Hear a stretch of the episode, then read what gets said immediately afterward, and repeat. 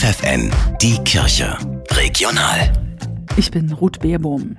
Alltagshelden gesucht. Unter diesem Hashtag machen Caritas und die katholische Kirche in der Region auf ihre Angebote im Bereich der Freiwilligendienste aufmerksam.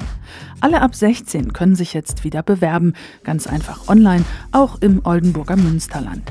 Und dann ab Sommer oder Herbst ein paar Monate oder ein ganzes Jahr aktiv werden in Kindergärten, Schulen, Krankenhäusern, bei der Wohnungslosenhilfe oder in Bildungsstätten die Leiterin der Arbeitsstelle Freiwilligendienste in Osnabrück, an Katrin Röttger. Da startet wieder die Bewerbungsphase und alle jungen Leute, die nach der Schule noch nicht so richtig wissen, wohin es geht, lade ich herzlich ein, sich bei uns zu bewerben, zum Gespräch zu kommen. Wir haben ganz viele tolle Möglichkeiten, sich in den unterschiedlichsten sozialen Einrichtungen für ein Jahr zu engagieren.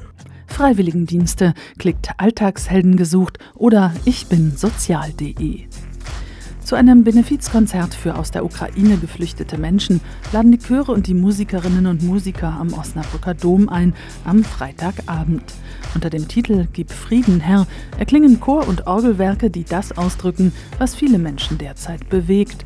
Angst und Unsicherheit, das Ringen und Beten um Frieden und die Sehnsucht nach einem unbeschwerten Zusammenleben und einer besseren Welt. Beginn ist um 18 Uhr.